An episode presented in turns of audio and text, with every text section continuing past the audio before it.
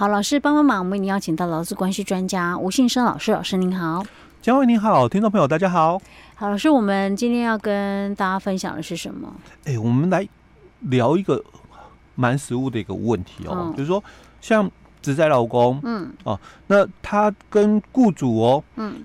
终止契约之后，嗯，哦，那他能不能再向这个雇主哦来请求这个原领工资补偿？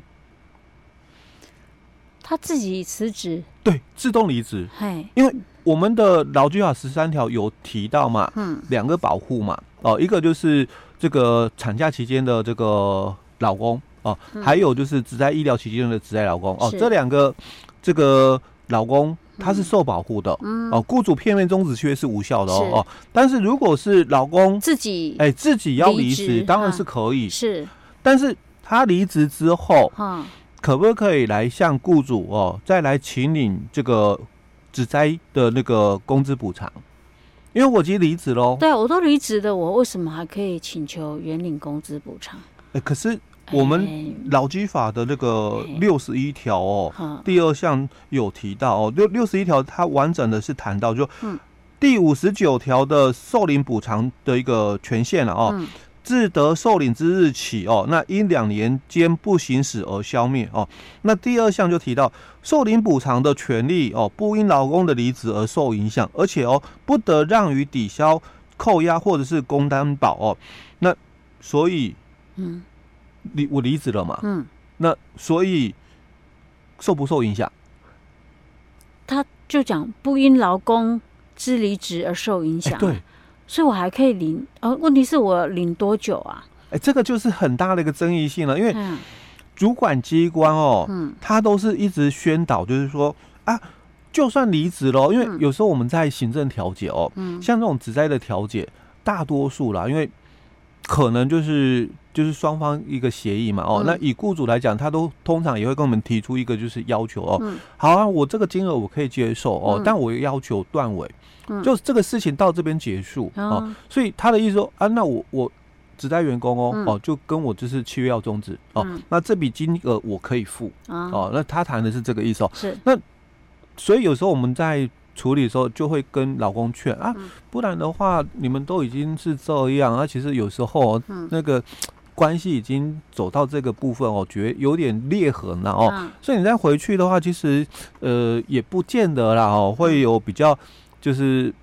好的一个对待，可能都有可能会受欺负什么的哦。嗯、那干脆就不回去，那要不要就是这样的一个金额，大家接受哦？嗯、那各自退让哦，那那就把这个事情解决。有时候我们在劝的时候会这样劝哦，毕竟调解嘛。哎，对，毕竟调解哦。嗯、那因为双方可以各自退让，而且调解的话跟判决不一样嘛。嗯、判决是依法判判定哦。那调解的话，你你们只要双方可以嘛，哎，双方可以接受，可以。哎，所以。嗯这个调解方案可以天马行空哦、你们只要你们讲好愿意就可以了。嗯、那你们要谈怎样的条件？OK 啊，只要双方都都可以认同，就没、嗯、没问题哦。嗯、好，那问题就在这一段。嗯，那所以我我离职喽。嗯，哦、呃，那我我我的这个之后的这个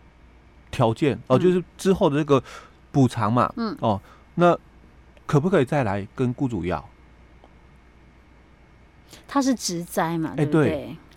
但我们那个是已经大家都讲好，所以我刚刚讲是断尾哦。嗯。那有些劳工他是自动离职了，嗯、哦，所以自动离职之后哦，在雇主就没给嘛，所以才来跟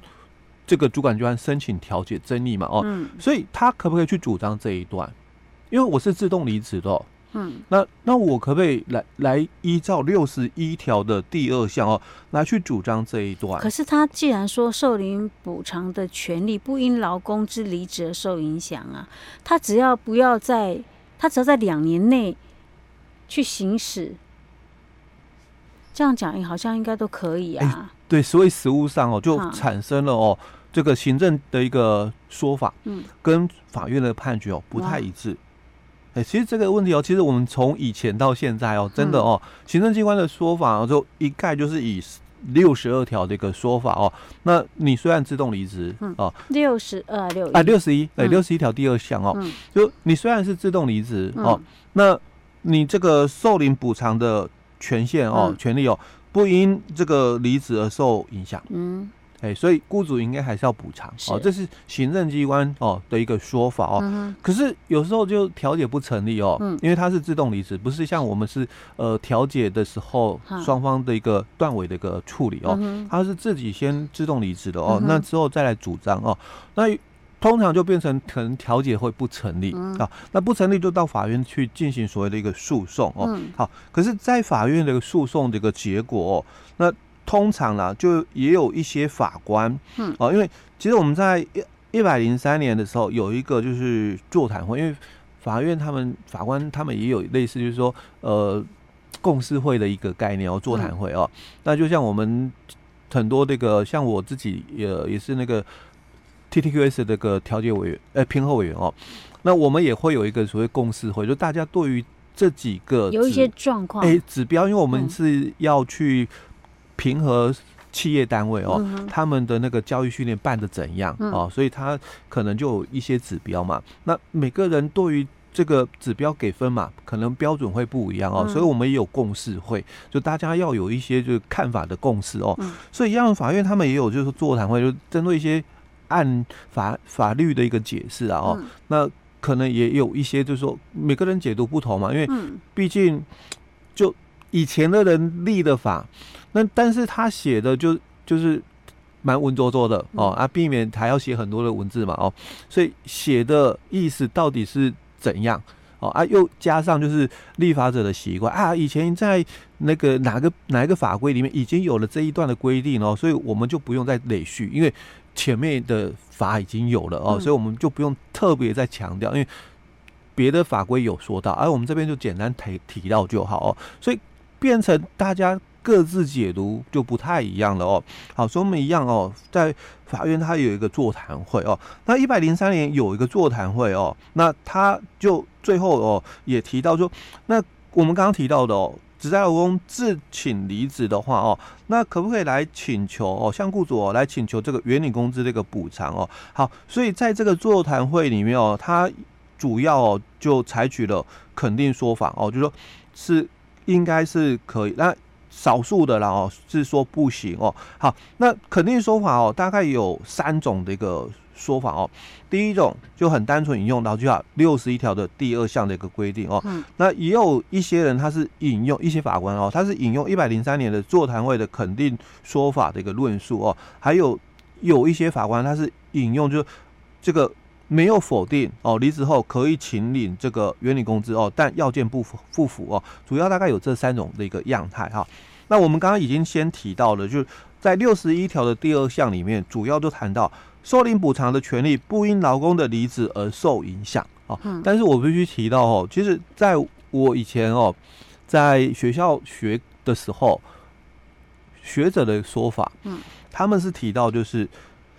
六十一条的第一项主要谈的是在职期间，呃，在职期间哦，你还在这个公司任职哦，嗯，所以你因为工作受了伤嘛，所以雇主要给你哦医疗补偿、工资补偿，或者是因为这个职灾导致失能的失能补偿哦，或者因为这个职灾导致死亡的死亡这个补偿哦，那不因这个这个这个受领补偿的一个期限。从你受领之日开始哦，那两年哦不行使而消灭，指的都是指在职期间。对，哎，那离职呢？嗯，啊，所以其实当时我们的那些教授都讲，那离职的话哦，法规说实话没有讲的很清楚，因为他这个最主要讲的是在职期间的。可是他后面为什么会讲说受领补偿权利不因劳工之离职而受影响啊？所以他们都解释说，那就是指在职期间的权利。你你可能没有马上哦取得，嗯，那有可能你离职了，嗯，但你在职期间的权利哦，嗯，不受离职而影响。所以意思说你要请领也是请领在职期间，欸，对，那你离职了之后就不行了，欸，就不行了。哦，这是我以前在学校啦哦，那些学者老师，哦，他们讲授的时候，嗯，他们在解释六六十一条的第二项的时候，嗯，他是讲说，其实这个是讲就是。在职期间的权利，嗯，不因为离职而受影响。哦，那其实真的在我们的劳基法，不管是呃母法没有讲嘛，哦，细则也没提到。嗯，那能不能讲就是说，呃，就是离职之后哦，离职之后，那雇主还要继续补偿啊。其实说真的，在整个法规里面，他没有讲到这一段哦，就只有讲在职的一个情况哦。那所以接着哦，我们就来看哦，法院这个判决里面哦，他就有提到了，就说在最近的哦，一百一十一年哦，在有一个高等法院的一个说法哦，他就提到就是说这个。老公哦，他是主张哦，他从一百零八年哦到一百零九年哦，他不能工作哦，那也提出了医院的一个诊断证明书哦，那他但是哦，他的劳动契约哦，他是在一百零九年，因为他请求的是一百零八年七月一直到一百零九年的十二月哦，那诊断书哦也有哦，但是他在一百零九年的四月三十跟公司。终止契约了，嗯，所以终止契约之后哦，就是一百零九年的五月一号嘛，一直到一百零九年的十二月的这个年底啊，哦，他这一段的这个工资补偿这个部分，可不可以再来跟雇主要？因为毕竟你已经离职了，嗯，哦，所以法官就提到，所以他说，那个既然你们劳动契约已经终止了，所以之后嗯，这个公司当然没有再给付工资的义务啦。哦，所以当然，你就虽然法规他也讲，虽然法规有讲受领补偿的权利哦，不因为劳工的一个离职而受影响，说，所以他说劳基法六十一条哦，第二项讲得很清楚哦。可是这一个公司哦，它是那个一百零九年四月三十就歇业了，所以他们歇业，你就是离职嘛，公司已经不存在了哦。所以他就提到哦，那你所请求的工资补偿尚不受影响哦。那公司讲说，哎。那因为五月一号以后的工资我应该不用给吧？哦，所以我们刚刚就提到，有些法官就引用六十一条的第二项说，不对不对不对，应该要给，应该要给啊。哎，好，那当然也有一些就是提到什么，提到我们这个一百零三年高院那个座谈会这个说法哦，所以在一百一十年哦，一样高等法院哦有个判决哦，他也提到说这个上诉人哦，那。虽然哦，在一百零七年四月三十就自动离职了哦，那这个事故的发生哦，是在在职期间所发生的这个职灾哦，所以他说依照六十一条的第二项的规定哦，那依照劳基法五十九条哦，他所可以起领的这个这个补偿的一个权利哦，不因为离职而受影响，所以还是可以行使哦，所以老公因为这个职业灾害在医疗期间哦，不能不能工作的一个部分哦。那依照劳基法十三条的规定哦，雇主不可以单方面终止劳动契约哦。那如果员工他要离职，当然还是可以哦。所以他只是约束雇主不可以片面终止，劳工要离职或双方合意哦，还是可可以终止契约的哦。那但是因为是劳工自动离职，所以法官又讲，那你不能解释说，那他就不可以再行使工资补偿的一个权利了哦。那这样子的话哦，就会造成哦，那雇主哦依法哦不可以这类终止劳动契约，而而且哦还要负担这个工资的一个补偿的责任哦，所以他讲说，因为劳工自请离职哦，那就就可以免除雇主哦负担工资补偿这个责任哦，那不仅跟劳基法五十九条保障劳工这个立法的意志哦相违背哦，那也。也跟这个劳工哦生生存权这个保护的一个必要性哦，是不会因为劳工是不是